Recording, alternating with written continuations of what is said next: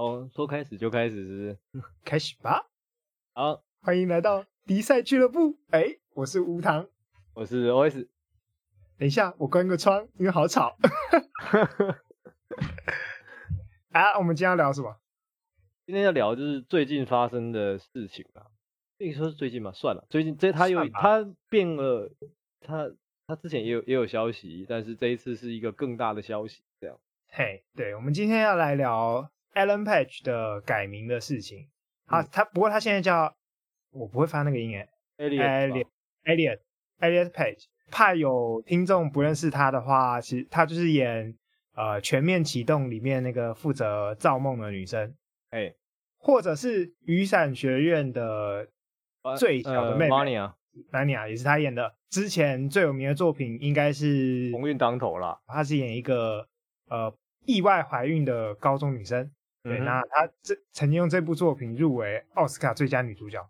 对，好，那她最近呢？啊，我就大概讲一下这个新闻哦。好，我们怎么怎么听起来那么像报新闻的？好了，我我觉得可以先讲一件事情，就是她以前她一开始她会在呃圈子里面就是有名，除了她拍的作品之外，她有她算是蛮早期一个出柜的女同志。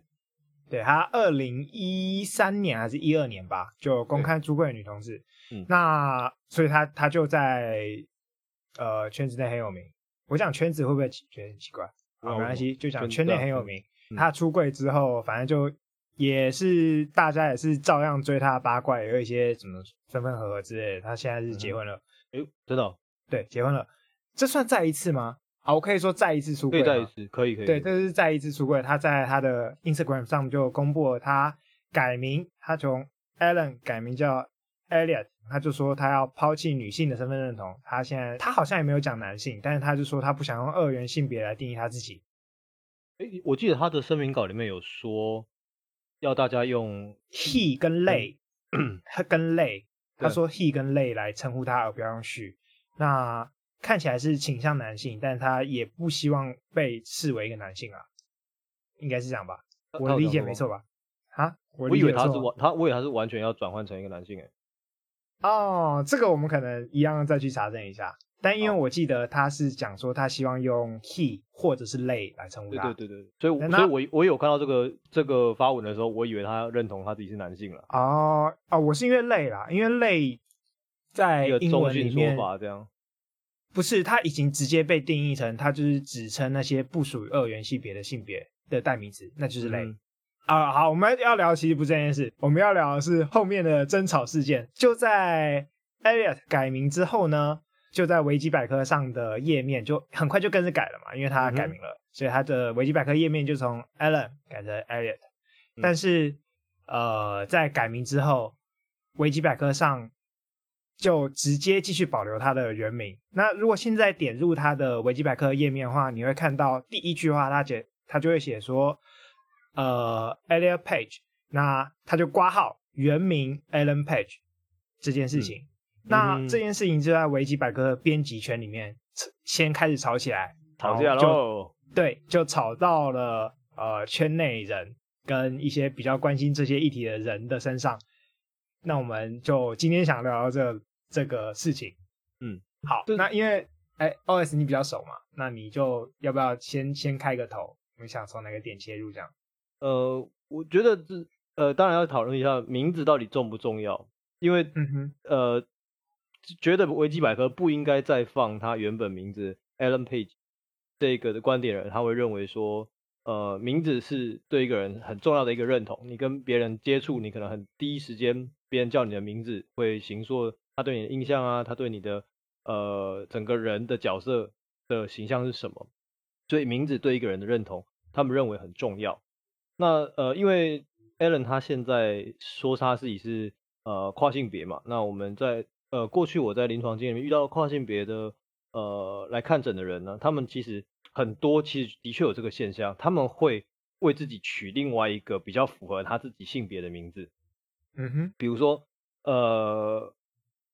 他们会考，他们为什么会这样子去取这个名字？当然有很多个不同的考量。第一个点是，呃，他们在圈子里面，或者是他在社会上、公司上，或者是他的社交圈里面，很多人还没有转换性别的时候，他们会考虑到他自己的名字、本名或是他的身份不要被识别出来。坦白讲，社会上对这样跨性别人士不是那么的友善，所以他为了保持匿名性，他就像我们呃玩线上游戏，你会有一个 ID 一样，你会取一个别名，取一个绰号。那在圈子里面的人也会这样子用这个绰号去叫你，有这个匿名性。所以你说他们会选一个取一个什么万底线超杀超神底线万吗？如果他想要的话，也可以啦。也可以啦，OK OK，好，对，那当然，这这是他们一个很切身、很重要的一件事情。但因为他就可以区分出来，比如说你在外面，那如果你今天是一个你的你的装扮是维持跟你生理生理性性别相同，可是你走在路上，跟你的同事或者跟你的老板走在路上，或是跟你的家人走在路上，然后你遇到了你们圈子里面认识的朋友，他叫你那个名字的时候，你可以选择不要回答。啊，因为他不知道你的本名，那你你可以说不好意思，你认错了啊。这件这样就保保持了他在他原本社交圈里面的一个安全性，匿名的，他不会被突然被出柜，突然就是被曝露。所以如果是圈内人，一个匿名的另一个身份对他来讲是非常非常必要的意思，非常必要的。就像你看同志游行的第一届要戴面具一样啊，就是为了避免被辨认出来。啊因为他会影响他的社会啊、社会生活啊、人际关系等等很多的问题啦。所以对圈内的人来讲，他称呼自己是什么名字这件事情是非常非常重要的。我觉得蛮重要，对他们来说蛮重要。那当然，呃，可能因为不同 LGBTQIA 这几个不同的族群里面都有他们特别的一些文化的现象。那对跨性别来说，他们可能跟同男同志、跟女同志或跟双性恋他们遇到的形。呃，问题的形式不太一样，因因为比如说男同志啊、uh -huh. 女同志，他们他们也会取一个绰号，但是那个绰号就没有呃，不像是跨性别取一个呃，听起来跟他原本性别不太一样的那个绰号那么的有保护他自己人际关系、uh. 社会关系的这么重要的意涵。他当然有，但是没有这么强。所以对一个性少数来讲，或是对呃不非主流性别的认同的人来讲。保持这样的一一个匿名，那或是你随意去戳破别人的那个名字，其实是一件很不礼貌的事情哦。这是非常不礼貌，这就是像我们以前说的，就是其实强迫出柜，对，帮你出柜，对，对，超可怕，这真的超可怕。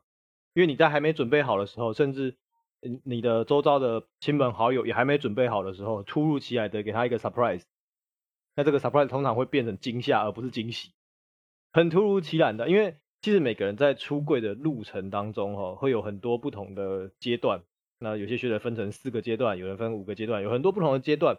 那每个阶段他需要去面对的呃问题，还有他所处的处境，都还呃都是不一样的。那你在他还没准备好走到即将要出柜那个阶段的时候，你去帮他说破这件事情，会产生很多不同的影响的。OK，好，这是不过这个跟。Elliot 问到遇到问题其实不太一样吧？哎、欸，对，因为毕竟他已经出柜了嘛，他就是公开出柜，然后这时候大家开始争吵，说我可不可以用旧的名字来称呼他？嗯，对。刚才前面说的匿名性就不是那个 Elliot 他遇到的情况了。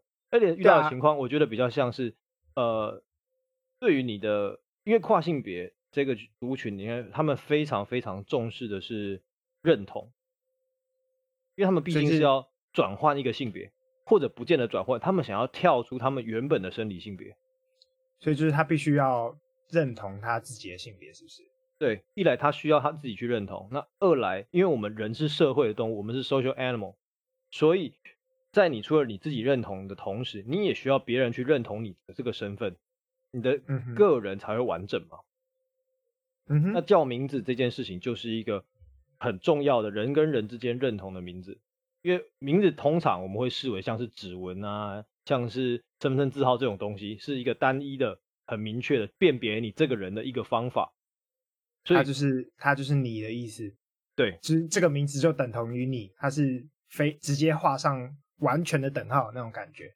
对，所以如果当你今天被别人称呼这个名字，那你就会知道说，OK，我自己呃的认同是呃也被别人承认的。那你也知道别人承认你现在这个状况，所以你在呃自己的想法里面会觉得，OK，我这个社会身份被接受了。怎么听起来很像中华民国？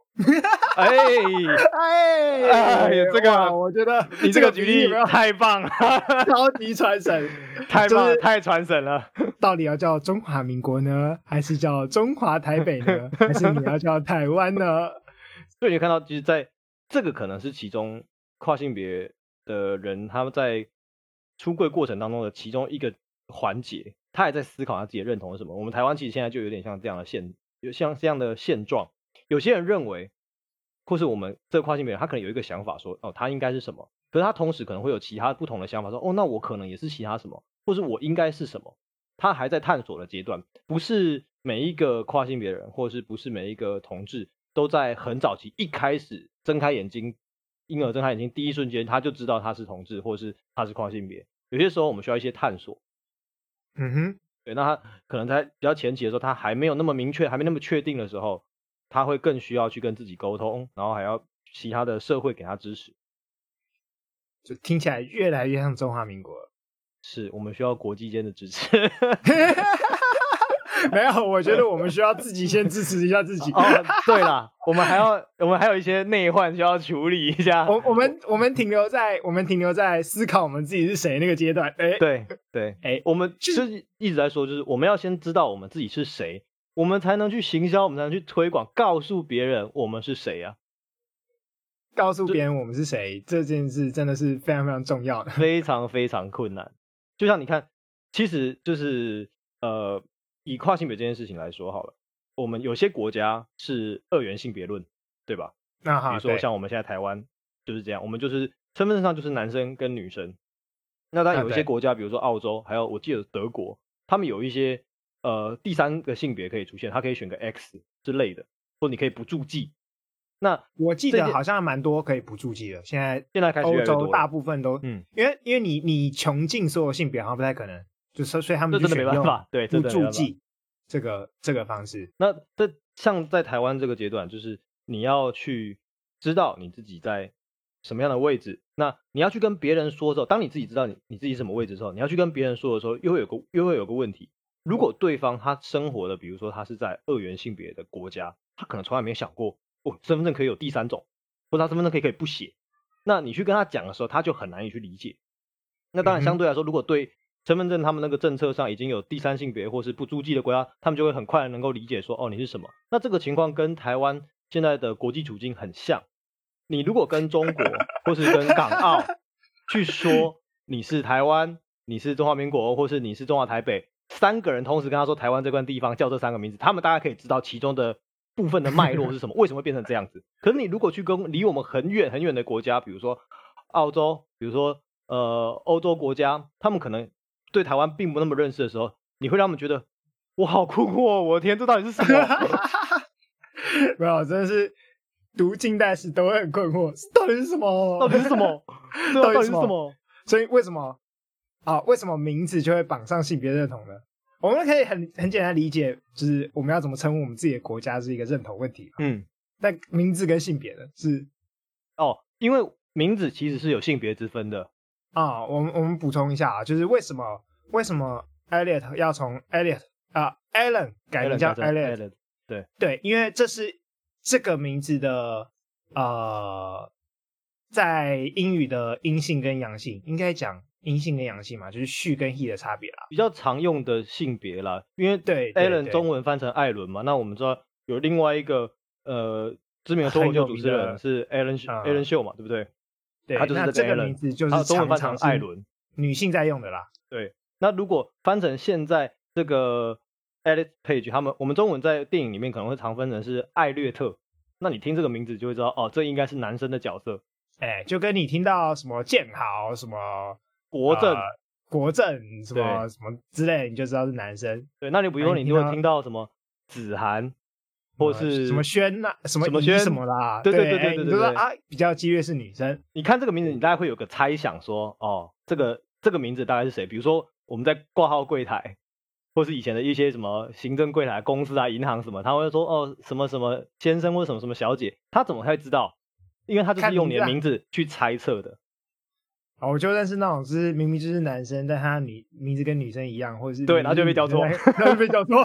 每一次每次叫他，他就啊、呃、那个叉叉小姐，叉叉小姐，然后就一个男的走过去，嗯、然后他就很尴尬说：“呃，不好意思，我是男生。对” 这我想这这个这个情境啊，我觉得有一些可以讨论的地方，就是被误认成先生，或是被误认成小姐，就是。真的会呃被冒犯，会有被冒犯的感觉吗？或是这这个事情真的是冒犯别人的事情吗？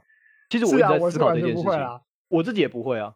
我跟你讲，我最近头发超长，嗯、就是我的我的那个发尾已经超过肩膀了。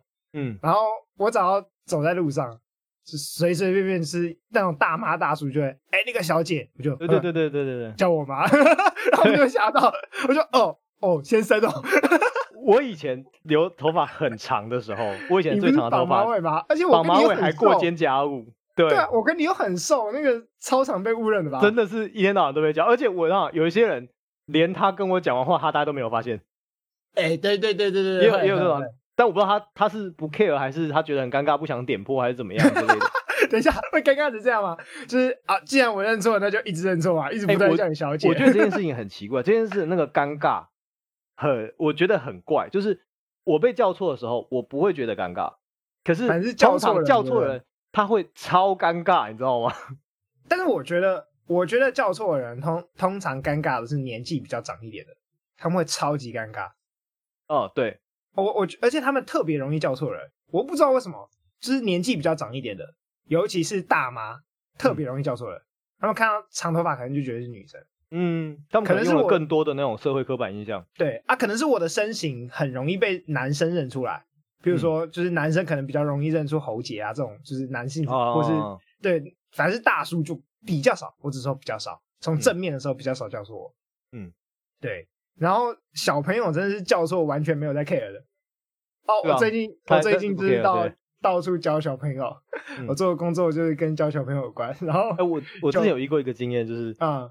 小朋友叫错，但我觉得他爸妈给他一个很好的示范，嗯、就是有一次在餐厅吃饭，啊、然后呢，我去洗手间出来，然后呢，刚好迎面而来有一个小朋友，然后他跟我大喊说，就是怎么有女生在男生厕所里吧？差不多，然后他就问他妈妈说，就是为什么那个那个人从男生厕所出来，可是他留的是长头发？他妈妈就蹲下来跟他说，这个世界上有很多人，有些男生就是留长头发的。哇，我觉得这个教育哇，这个超棒，一百分家长 哎，真的是。而且其实我觉得 这个小朋友问的问题其实还蛮有礼貌的啦。对，但真的有可能是因为我过了好几年了，就是我印象中他是他是问这样的内容了。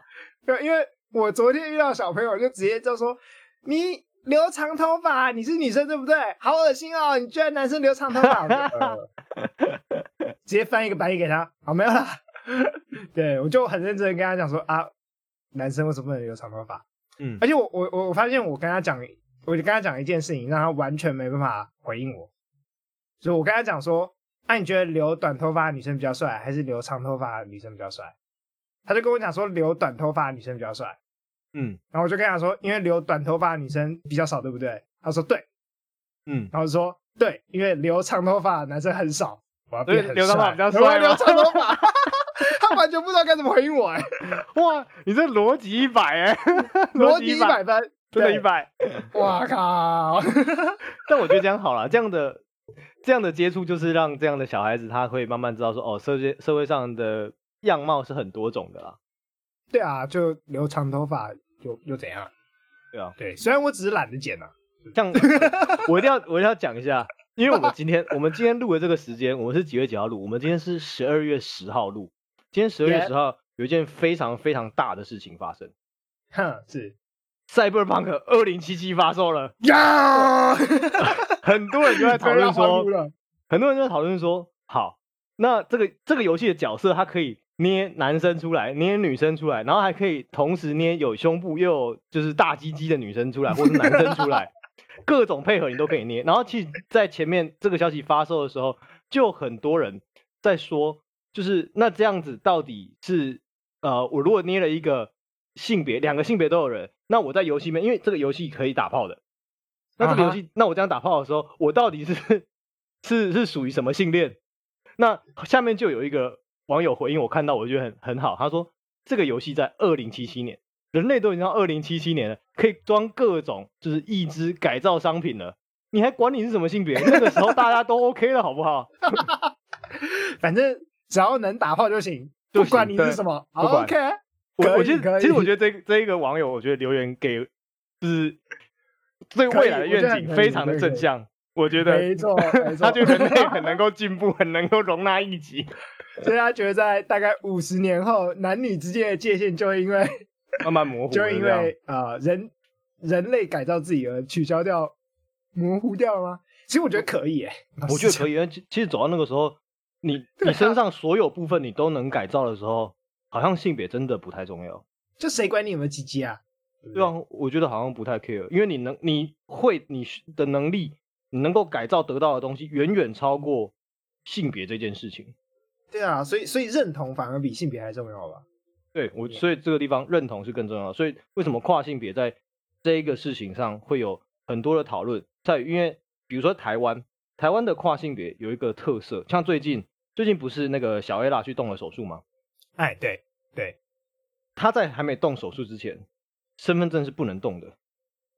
哦，真的啊？所以他被警察临检的时候，他拿出身份证来，警察会看到他是男生。哦，对，他是不能动的。我们台湾的法规规定，一定要经过了性别性别重置手术之后，你才能更改身份证上的性别。所以你你有那一根，你就是不可能是女生。对，就不行，就不行。所以这当中会让会让就是那些跨性别的朋友们会有一点，会在生活上会，比如说在政策上啊、求职上会有一些。问题出现，所以大家最近这几年也在讨论说，能不能不一定要换证，不一定要不一定要手术后换证了啊，啊。其实我觉得最好的方法就是把性别拿掉啊，你干嘛在在身份证上显示性别？对啊，就是你身份证拿出来，上面写你什么性别，需就很重要吗？我我想不到任何很重要，我一定要看身份证得到你性别的时候。我之前听过一个最强的讲法，哎，有人就说身份证上没写性别。那我如果约会的时候约到一个就是伪娘怎么办？或者是我如果我如果就是譬如说就是去可能是认识网友的时候认识一个就是伪装成另外一个他用伪装他用伪装成另外一个性别怎么办？嗯、我想说啊，你是会看到每一个人就说身份证拿出来检查是男的还是女的？对啊，你平常也不会啊，对不对？你不会啊，你如果真的你如果真的去就是可能是见网友或干嘛，你还要检查对方的身份证，我看他也不会想理你了吧？对啊。因为人跟人的互动不是这样进行的，啊，就像假如今天好，你有幸就是约到了小 A 啦，好了，你碰到他第一面，你第一个 first impression 你会什么？哦，这是一个女生，对啊，对啊，对吧？你不会，你不会怀疑啊？你会说，我觉得我怀疑你是女生，把你的身份证拿出来看，通常你不会这样做啊，对不对？你你如果这样做的话，那你不用约了，社会新闻吧？应该说社会新闻吧？我觉得。我觉得哪个哪个如果哪个人这样做，然后随便去什么爆料公社啊，爆料公社可能不会接这种，可是八卦版或低卡去写一写，哦，就会写文章，记者就来抄了。对对对，因为很奇怪，就是人的平常一般的社会互动就不是这样进行，那为什么要想一个本来不会做的事情，然后就在这个情况下就要做呢？对啊，我觉得这真的是很坑哎，身份证上真的不需要这种东西。真的不需要，我觉得当然，比如说你警察或是什么，他如果真的需要的话，他不是有会有他们随身有一台机器嘛？他输入你的身份证之后，他，他就会知道啊。对啊，那你为什么要秀出来给大家看呢？嗯，不懂，不懂，超不懂。好啊，不过不过我突然想到另外一个问题啦。哎、嗯，你知道中我最近刚好有人在开始讨论中文的两个他的不同。嗯，男布他跟女布他嘛？对对对对，哎，突然想到这个故事，因为。因为这个、这个也是最近查资料的时候才查到，我超想分享的。嗯，你知道女布的她是一百年前左右发明的吗？啊，一百年前这么近？对对对，以前是没有，以前没有女部的她。对，你想，你就想，中文的字词的组成本来就是表意嘛。嗯，所以人部的他应该就是泛指所有的人他的。哎，对，那这个是在呃以前。一百年前，五四运动之前都是这样的，就是五四运动之前那个他人部的那个他，就是所有的他，只要是第三者就叫他，管他男生还是女生，是没有这个分别的啊。我们会我们会有一些词特别去指男生跟女生，但是那个他这个字是没有分别的。嗯、譬如说，对，好，譬如说，如果要专指男生跟女生的话，女生的话可能会用一。一个人，一个，oh, 对对，一个那个、嗯、那个很像草草字头的那个，对，我不知道该怎么形容那个字。国语会用吗？哈？国语会用吗？口语不会啊，口语不会啊。那个那个很久很久以前嘛，可能是什么《诗经》之类的吧？什么？对对对对对啊，就是那种《诗经》那个年代才会这样写啊。对啊，对，走到近近代不会不会这样写啊。啊，近代口语就真的只用他，那那个他就是人部的他。他是是在五四运动的时候，有一个很强的男的，很强很强的诗人，谁这么厉害？叫刘半农啊。那他他就他为什么会创造这个字？是因为他好像是刘英还是刘美吧？刘英，对，他就觉得为什么外国人都有专门指女性的代名词，但是中国没有？他觉得中国很落后。我其实我我现在突然我现在突然想想起来，就是以现在的观点来看，那个时候中国是落后还是先进？以现在的观点来看，那时候中国搞不好比较先进哦。对，嗯、他觉得大家都一样啊，都 OK，是不是不分男女？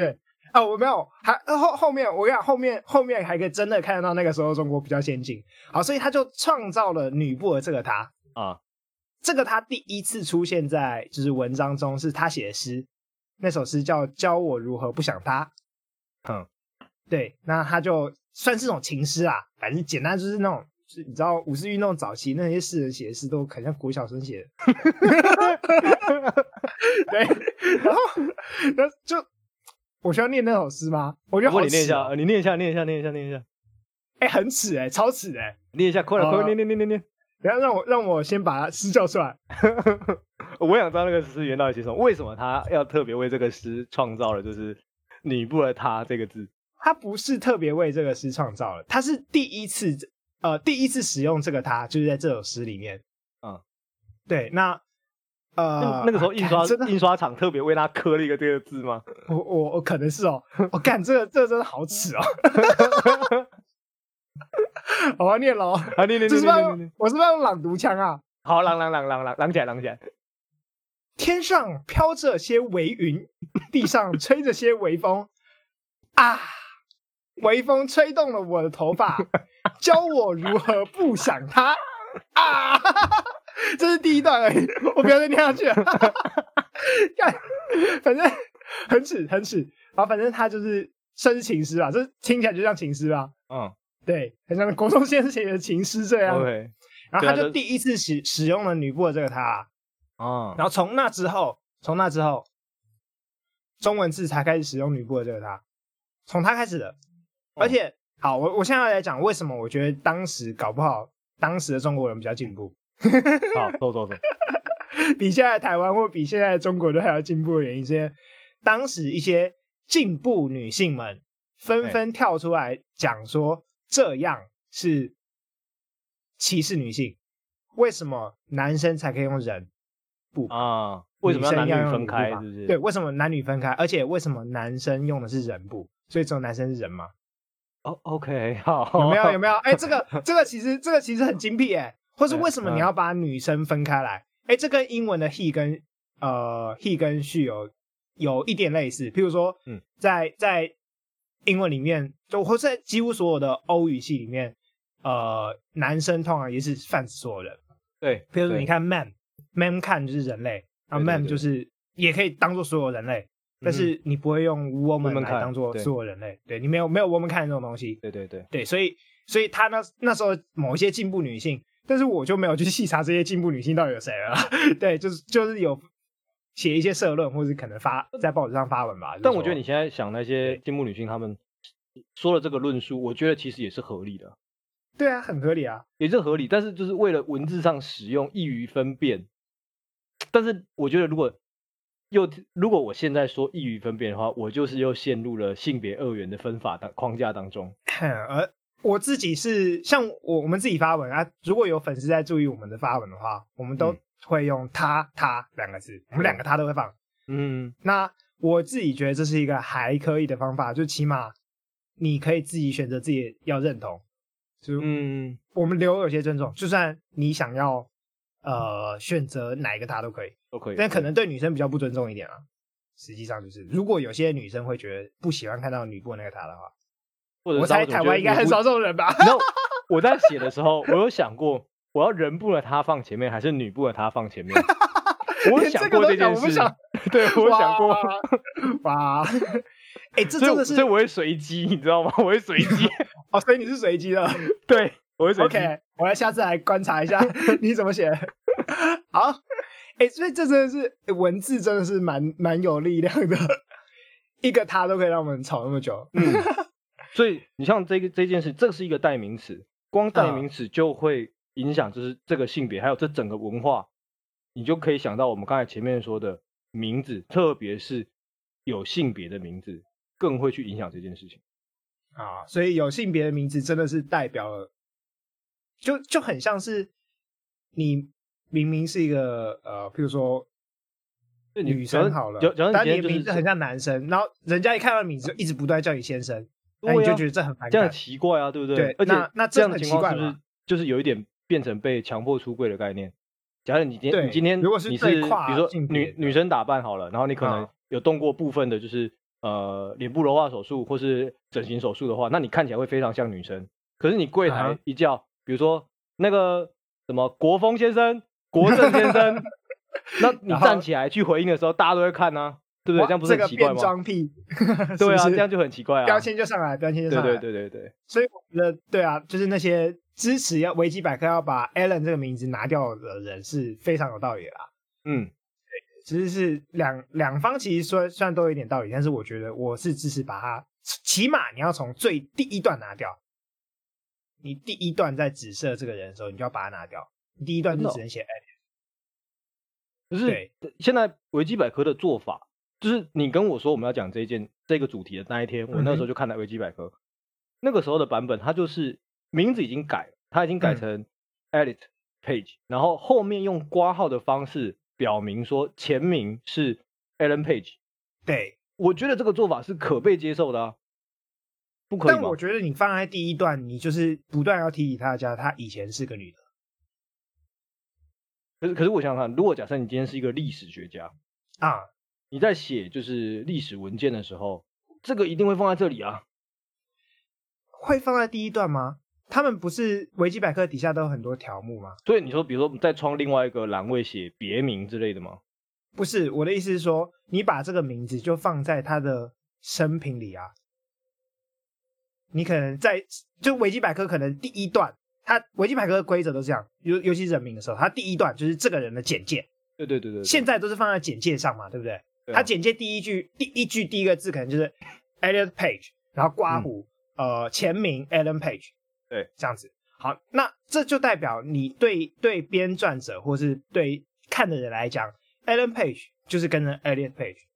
嗯，就是他永远是连在一起。哦。但就你刚才那个讲法、哦 okay，有些人是希望把它抛掉的吧？哦，他是之前的。那如果他是之前的话，既然之前的东西就不应该放在现在的简介里。好，我们维基百科第二段开始就会是生平.所以你生平第一，你可不可以在生平第一句就写说他出生的时候叫 Alan Page，、oh, 然后在生平里写到说他改名的这个过程，他出柜的这个过程，因为他都公开了，那这个过程本身很值得被记录吧？嗯，对啊，我觉得用这种方式，段里面这样写，对，我觉得用这种方式记录下来是更更有意义的。那我刚才想到另外一个做法，当然，因为我觉得，呃，他是一个公众人物，那他又是一个呃改过名字，就是特别是转换性别这样的一个公众人物。那大家在认识他的时候，比如说一开始可能还有还有一些人就是不知道，或是还不习惯，他叫 Elliot Page，Elliot Page。所以，那我觉得前可能前面会有一段时间，我觉得他是适合放在第一段的。啊，我懂。那可能经过一段时间之后，那这个时间要多长？我我不知道。但我觉得可以经过一段时间之后，就像你一样，把它移到下面来。啊啊！我觉得可以用用时间去去分割了。啊，时间好像也是一个不错。但我觉得也很难说，因为现在 Google 的搜寻很厉害。其实你打 Ellen Page，我猜他在十年后你应该还是会出现 Ellen Page。啊，没有，我觉得我我觉得现在的搜寻应该都是你现在打 Ellen Page，它直接跳出来，所有的都是 Elliot。对对对，它它应该是有呃去加强演算法这个连接、嗯、这一部分的连接，因为你知道 Google 吗？超级大左胶。对对对对对对对。我现在讲到矽谷都是超级大左胶。左交啊。加州人超级大左胶。左交。什么 Facebook 超级大左胶。哎、嗯，我我觉得可。嗯我我觉得刚才那个说法可以，但当然如果你有考量上，比如说现在 Google 的搜寻功能越来越强大的话，或许也可以不那么需要。我觉得不需要啦，老实讲，因为你你如果如果按照你的你的说法，就是 Wikipedia 的右手边不是有一个长条形的吗？啊、嗯，就是最简单的简介。对，那边应该就不要放。我认为那边就不要放。你放在文字里的简介我，我我觉得还好。但是右手边那个长条的简介，如果再放 Alan Page 的话，那就是真的对他认同不太尊重了。可是呢，我我我又在想一件事情，就是配偶这件事情，有一些演艺人员他们的结婚婚姻次数很多，啊、可是我记得在右边的那一个栏位里面，他会他会说配偶，然后会把每一个配偶都写起来，然后后面括 哪一年这样。但我觉得 这件事真的很好笑，对吧？那就如果按照你的你的你的概念，是不是应该只要留最新的配偶？没有，我觉得这件事好笑的原因不是，就是你想想看，如果如果你的女朋友突然问你说：“哎、欸，你有几个前女友？”Go to Wiki。我我是觉得公众人物有有一些权利，他们会被放弃、被剥夺掉了。他必须剥，他必须接受他自己被剥夺掉这些权利。就像比如说配偶这个地方，就是他很难争取到不要放前面配偶，因为八卦实在是太受欢迎了，是吧？一定是，不管不管在哪里，八卦都最受欢迎，所以但是我觉得配偶应该有一个小。你就想说，就是被权利被剥夺这件事情，那到底哪些权利是他们就是可以被接受吗？对啊，哇，这个偏离我们今天想聊的主题了。对啦，也是啊。哎、欸，不过我觉得是好问题啊。嗯，公众人物哪些权利应该被剥夺？我是被剥夺吗？应该是被受限啦，应该说被受限比较好一点。我觉得，我觉得他们在隐私权上多少都会被侵犯。嗯，然后之前那个演《怪奇物语》的那个演员，他在超市被拍，他就又发声明稿，然后那天开直播哭啊，我记得。然后，真的、哦？哪一个啊？就是演说那个最近不是什么少女福尔摩斯？那个演员你知道吗？啊，对对对，我想起来了。就他在超市，然后有一个小女孩说要跟他拍照，然后他说不要，然后小小那个小女孩就卢他说，他只想要拍他一个人的，这样也不行嘛。然后那个演员就说，就是当我说不要的时候，就是你不能拍了。然后后来、嗯、后来事后他在有一次开直播的时候有谈这件事情，他觉得他的生活受到很多的就是侵犯跟不受尊重这样。我觉得毕竟他是童星啊，可能差很多。因为你想想看，他从他是从九岁还是七岁开始演？对对对对，演《怪奇物语》，然后而且他那时候就很红了，所以他再也没有任何就是正常人的生活了。嗯，找他应该到处去哪里都认得出来，因为他他的长相又很有印象。对，他长相很有印象。刚刚讲到隐私权嘛，然后我觉得还有、嗯、还有像譬如说他们的言论自由也被受限了。哦，他们说的每一句话都会被。再三思考，再三考。没有，我觉得不只是检视，我觉得他们到现在这个年代，他们言论自由应该被受限制。我我讲是应该主动被受限制哦。啊，你你可以说一下，就是为什么你会觉得他们应该在发言上要主动被受限制？啊、呃，主要的原因是因为我觉得他们的影响力已经大到他们应该负起责任了。嗯，就像譬如说，如果一般人造谣，你要谣言是会被罚的。不对、啊，应该谣言是有刑法会处罚的，对对对，但是一般人其实根本就不会处罚到你啦。你就是你随便传什么假新闻，或者随便在群组里面乱贴什么奇奇怪怪的东西，没人会理你。嗯，但是名人就不一样了。但要多有名，跟那个界限怎么画，这是一个另一个问题。但是我只我是觉得公众人物由于他们的传播速率跟传播谣言的强度。太强了，所以他们应该主动负起这个责任。可是我又想到一件事情，就是呃，这样的传播力，他可能不是自愿的，他的他的有名不见得是他所追求的。那为什么我们会拿一个就是他不是自愿，而呃别人加给他的东西来去限制这个人呢？但是你的公众发言是自自愿的啊，你有名，但是你可以不要对公众发言啊。最主要原因，最主要原因就是因为你的确拿着，你的确可以对社会造成影响，而且你的确是。当你在进行公众发言的时候，譬如说你开直播跟粉丝讲话，必须认知到，就是身为公众人物，你必须认知到，他不是跟你朋友讲话，粉丝不是你的朋友，粉丝通常是被你洗脑的人，他们会把你的话当做真的。可是我我在我的观点跟你不一样的点，就是在于你的粉丝被洗脑，那是谁的错？我我知道我知道你的意思，你你的你的意思是说，呃，他也没有要洗脑别人，那他讲的话就是可以随性讲。然后你底下的人被自愿去被洗脑，那是另外一事一回事。嗯、但你你这个是用比较接近，就是呃有意愿去做的行为，我才需要负责。嗯，就是我主动去做的行为，我才去。我忘记那个在伦理学上的名字叫什么。嗯，我的刚刚讲法比较是接近，你已经有这个继承的事实了。但是我觉得，呃，我会考量到。动机这件事情上，就是比如说，我觉得他，我觉得他该限制，但是他的限制的方向是什么？是因为今天我是公众人物，我知道我讲的话可能很容易受别人就是曲解，或是被别人广传，所以我说话的时候要小心一点。他的方向是这样，而不是因为你是公众人物，所以你讲话就应该要小心一点。方向不是从外面给他的，而且他他自己就应该知道。我要小心一点，uh 因为他可能会影响他的职业生涯。但是但但我我认为从外面给他或从他自己发出来的是同样的，因为对我来讲，考虑动机就我觉得没什么必要，因为你永远不知道他的动机到底是什么。但是就现实面来讲，公众人物或是就就实际的现况来讲，公众人物的话语影响力就是比较大，所以他们必须负起比较大的责任，就算他们不愿意。他们也应该负起比较大的责任，因为他的影响力实质上就是比较大。你不能因为你不能因为我说我没有这样想或我没有这样子的目的，但是不负责任吧？就跟你过失杀人还是杀人啊，道理是一样的啊。你没有酒驾撞死人也是撞死人啊。你没有，就算你酒驾没有要撞死人，但是你还是撞死人了。所以你还是要负责，当然那个责任跟你故意杀人会不一样，但是还是撞死人，你还是必须负责。酒驾是你选择的，可是成名不见得是你选择的。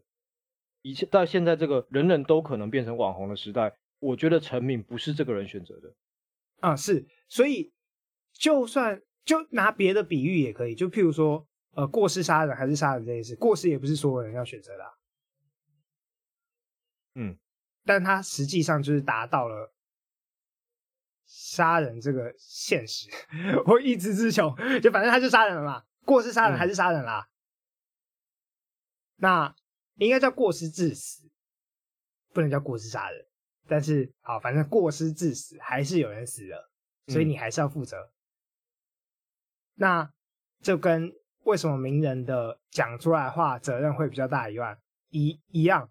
因为你的讲出来的话影响力就是比较大，影响力比较大就是要负比较多的责任，能力越大责任越大。哇，蜘蛛人！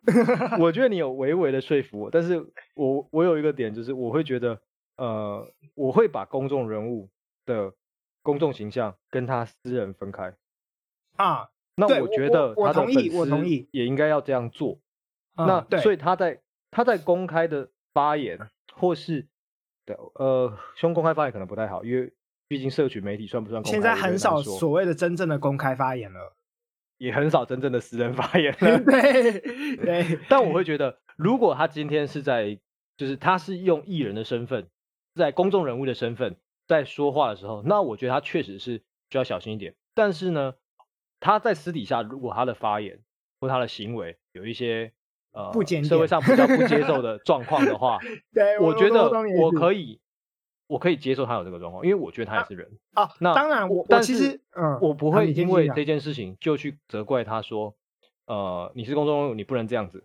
我不会，啊、但是我会说，但我在心，假设今天我是他粉丝好了，我会在心里面给这个人做一个评分，他会影响我对他的评分，但是我不会这样又因为这件事情去指责他，因为那是他私人的事情。我们每个人在私人领域里面，可能都会做一些比较不是那么世切的事情，啊，多少会有，对，但是因为工作人员他刚好被你看到了，对，所以，所以我我刚刚讲的，通常我都聚焦在发言上的原因，是因为工作人物讲话，通常是真的要讲话才会讲话。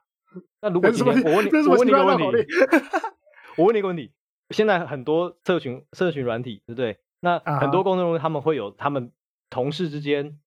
彼此之间的另外一个私人的账号啊哈，今天、啊、被你说被爆料吗？对，哎、欸，我那个他该负责吗？这个就这个的问题，这这这个问题就不是他爆出来的啊，他是自己爆出来的吗？不管是不是啊，他都被拿到台面上了。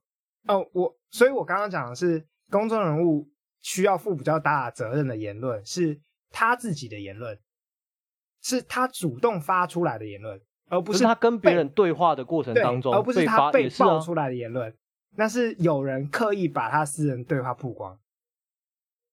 嗯，呃，我觉得差别在于，一个是刻意被曝光，一种是他没有去阻挡他被曝光。因为你刚刚讲的是私人群组嘛，他自己没有，啊、他自己是不希望他被所有公众人物应该都不希望私人群组被曝光的、啊。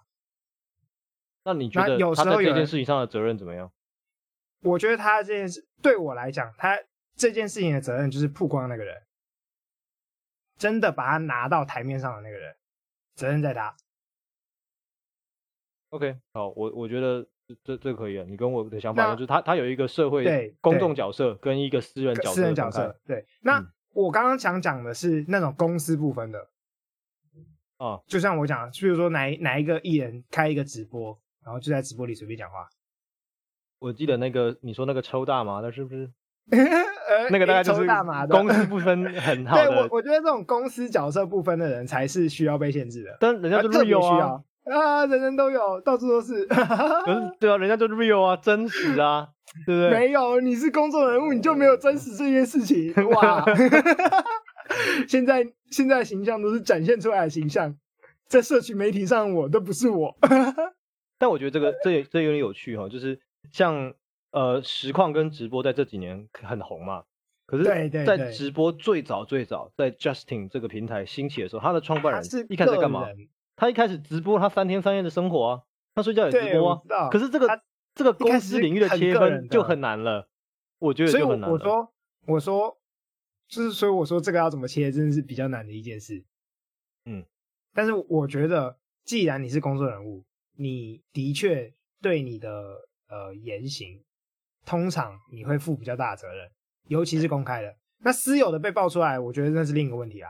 我只会觉得，我我只会说，公众，因为你是公众人物，你有比较大的影响力，所以你应该多小心一点啊。Okay. 但是你可以不小心，你可以，uh uh. 但是你最好是要小心一点，会比较好。因为你的责任比较大，是这样吗？还是因为你的影响，或你可能会对。你反馈我们一般人来说，你，你这样讲话造出来的 负面后果会比较强。但是，一般一般人讲，你也可以不注意，对不对？不注意也是一种成名的方法啦。哦，对了，对了，这也是其中一种路线啦，是吧？是吧？看，看看某某大国的总统，你说 A 下嘎这也可以啊。总大总统啊，那个或是一些实况。America，America。OK，好好。对对对。或是 对，好，哎、欸，我们离题有点远，我离得 蛮蛮远，但我们还是在说，就是说话这件事情啦。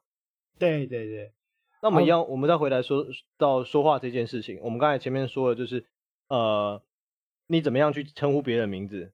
那这是一种说话、嗯，说话的方式，还有你要怎么让别人去叫你的那个名字，你要怎么介绍你自己，你自己那个角色，都是一个说话。那为什么呃，命名这件事情这么的重要？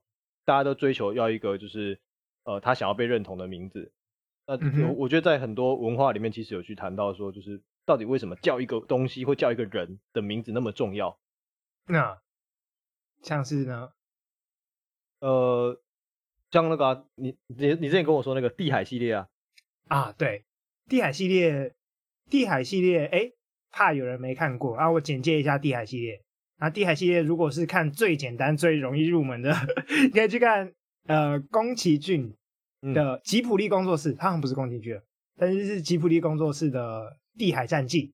嗯嗯，那其中一本吧，我记得。它是其中一本改改的动画电影，那是嗯。对，那原本的小说是美国美国人吗？虽然他的那个作者英名字很不像美国人，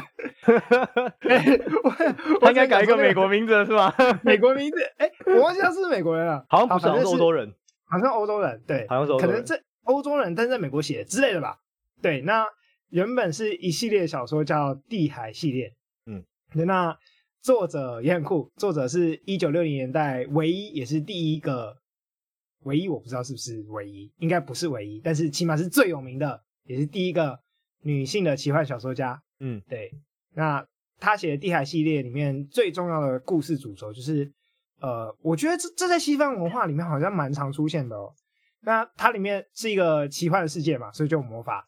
那它的魔法运作方式是世上的万物都有一个真名。就是它真正的名字，就就像你一出生的时候，你可能会被赋予一个名字，但那个名字你就要自己隐藏起来，因为魔法就是知晓了、掌握了别人的真正的名字，这件事就是魔法。你掌握了别人真正的名字之后，透过一些法术，你就可以操弄那个你掌握了名字的东西。譬如说，假设他们要让树魔法师要让树长得更快，他就要知道树。的真名，真名是什么？他就可以呼唤他的真名，然后树就会回应他，嗯，就会长得更快。大概它的魔法运作的道理大概是这样。所以在这个在这个价概念底下，呃，掌握了名字这件事，或是讲出真正的名字这件事，其实就是有有魔力的，有魔力的，就是有掌控能力的。嗯，我知道你的名字，就是对你有掌控能力。那你可以想，就是我觉得可以比较简单的想象成，我知道你的名名字这件事情。我就跟你产生了连接，就像我知道你叫 OS，、嗯、我就可以利用 OS 这个字来形塑你在我脑中的形象。嗯，听起来变态。这就是魔法。哦，好哦。我想，我本来想给一个浪漫的、浪漫的结论，你为什么听起来很变态？我以为你讲起来很变态。我有吗？我觉得有，你回去听录音档。哇！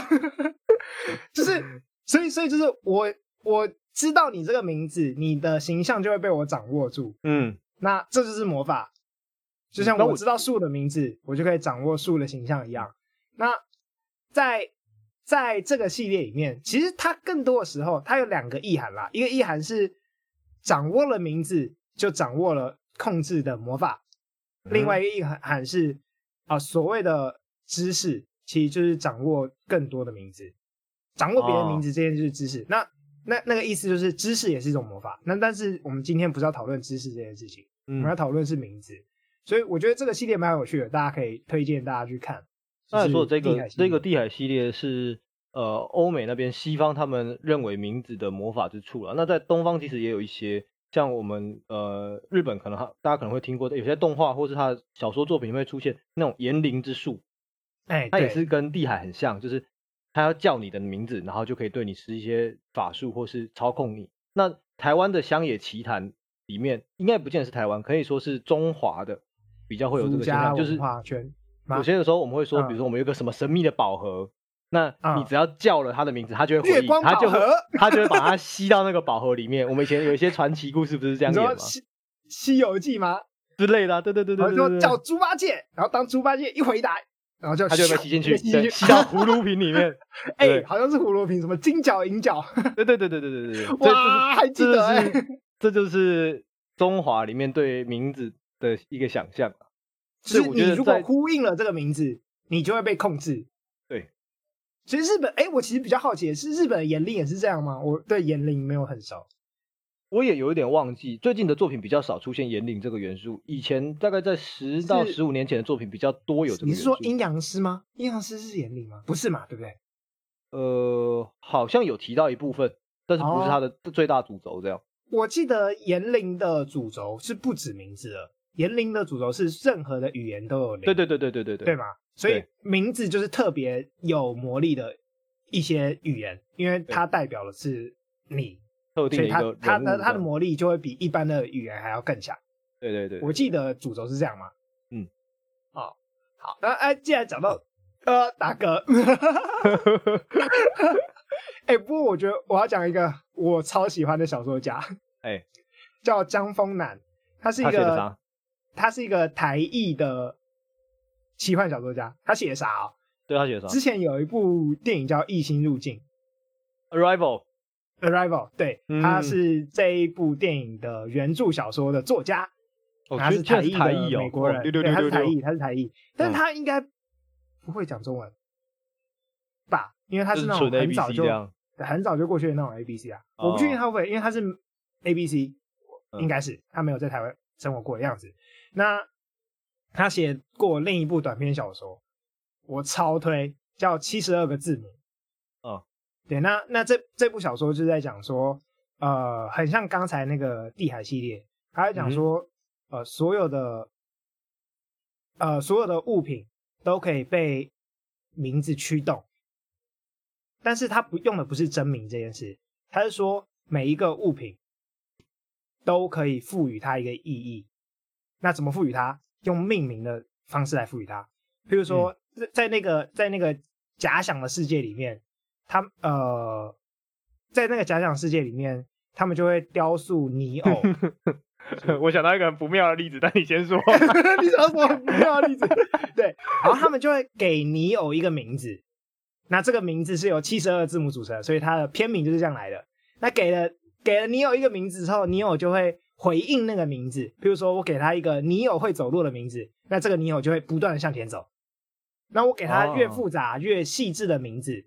他就会做越复杂的事情，就他可以就是在那个假想的世界里面，所有的所有的呃魔力，或者是所有的他们那个世界的动力的来源都在命名。嗯，所以在他的小说里面，他是他的命名，他他就不是真名哦，他是命名。他认为命名比真正的名字还要更重要。你如何命名一个别其他人，就是主动的赋予他意义。哦，对，你要任何事情，万物都是在命名之后才有意义的。如果你你想想看，如果没有人类，狗叫做狗还有意义吗？不重要，就完全不重要嘛。嗯、那狗这个名字是不是在人类主动赋予它以后才有意义的？嗯，那再讲到，譬如说我们刚刚讨论到 Elliot 跟 Alan，就是因为我们主动赋予它这个名字，所以这个名字具有的意义远比。他想要用这个名字来称呼自己还要大，因为你掌握了命名他怎么称呼他的的方式，就是掌握了权利。让我想起来哦，我以前在论文在 final，你要不要先讲一下你刚刚想到那个很不妙的东西是什么？我现在 好好奇哦。我刚才讲说，我脑袋里在想，干，你想到什么不妙的东西？我在想说啊，其实我们我们华人，我们是很在意就是性能力的，对吧？啊哈。那如果今天我把我某一个部位命名成树，那这样子它是不是就可以跟树一样，就是又大又硬又长之类的？哎哎、欸欸，好像是，好像按照这个故事七十二字母的逻辑，好像是可以这样啊。这个故事里面其实有这一部分的，哇，真的假的？我太神了吧！可我这太神了吧！无敌剧透，故事里面有剧透一下。故事里面有这一部分。OK，好，反正你很推嘛。那如果观众、听众们对于这个有兴趣的话，可以去找他这部七十二个字母回来看。哎，不对，这是不过它是短篇小说啊，所以它是收录在哪一本里面啊？它是收录在《你一生的预言》这本书里面，在台湾，OK，对，在香港出版。那你一生的预言就是《Arrival》的原著小说，就是那个异星入境的原著小说。所以哦，你买的那一本就可以看到两个以上的故事啊，其实里面很多部。好啊，反正到时候我们在这一集上的时候，我们会把书的连接也贴过去，让大家可以轻松点，轻松点，轻松点。好，那哎，你你刚刚是想到什么？你在写论文？我在 final 的时候，教授跟我说了一句话，就是他说，其实我们人是是社会的，所以。因为我的我的论文也是在做，就是跟同志性少数有相关的议题。那我谈的就是主要是谈出柜这件事情。那我那个时候教授跟我说，其实出柜这件事情，就是你不能说你没有那么简单啦。当然你说你自己是什么，你就是什么，但是没有那么简单。你这个角色要被社会所接受，你是需要透过社会去帮你建构出来的。他那时候告诉我一句话：嗯、人是社会的。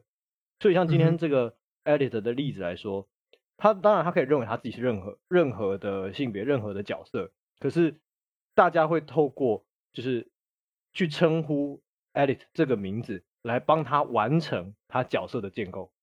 哎呦，天哪！这样讲起来有种神圣的感觉，好像我是被赋予了什么神圣使命一样。你协助他嘛？你协助他，就是你你他出一点力，然后你也跟他一起出一点力，他才完成呢、啊，是吧？哇，你会有种当我脑袋中全心全意的追求某一件事情的时候，全宇宙都在来帮助我那种感觉呢。我 我觉得还有还有另外一个例子，比如说 像我们不是都说就是就是。特特别是在我们家庭里面啊，可能就是你家人说你是我儿子，所以你就该怎么样怎么样怎么样，对不对？那你可以选择要帮助他完成这个儿子这个角色的建构，还是你可以选择不要帮他完成儿子这个角色的建构啊？你可以变成一个非常叛逆，就是你不甩他，或是跟他唱反调的人，对不对？那这样子通常台湾相处剧怎么演？我跟你断绝关系，哇，是不是？所以儿子这个角色就没有被建构成功啊。哇，有道理。对，是你要出一把，对方也出一把，哎，这个社会才会和谐友善。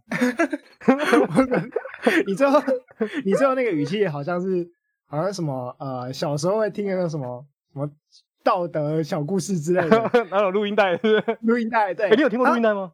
有啊，有听过录音带。哦，你有听过录音带？OK OK。小时候听录音带长大啊，什么？呃，小叮当法律小百科，哦，对对对对对对，那我有听过，那个我有听过。然后最后就是，嗯，最后的结尾可能是，当我们每一个人都出一把力的时候，这个社会才会和谐友善。对，然后太过和谐就会跟中国一样哦。哎，中国就是一个追求 过于和谐的，对，过于和谐的文化。好，那我们今天应该就到这里喽。好哦，好哦。大家拜拜，我是吴糖，我是 OS，大家拜拜。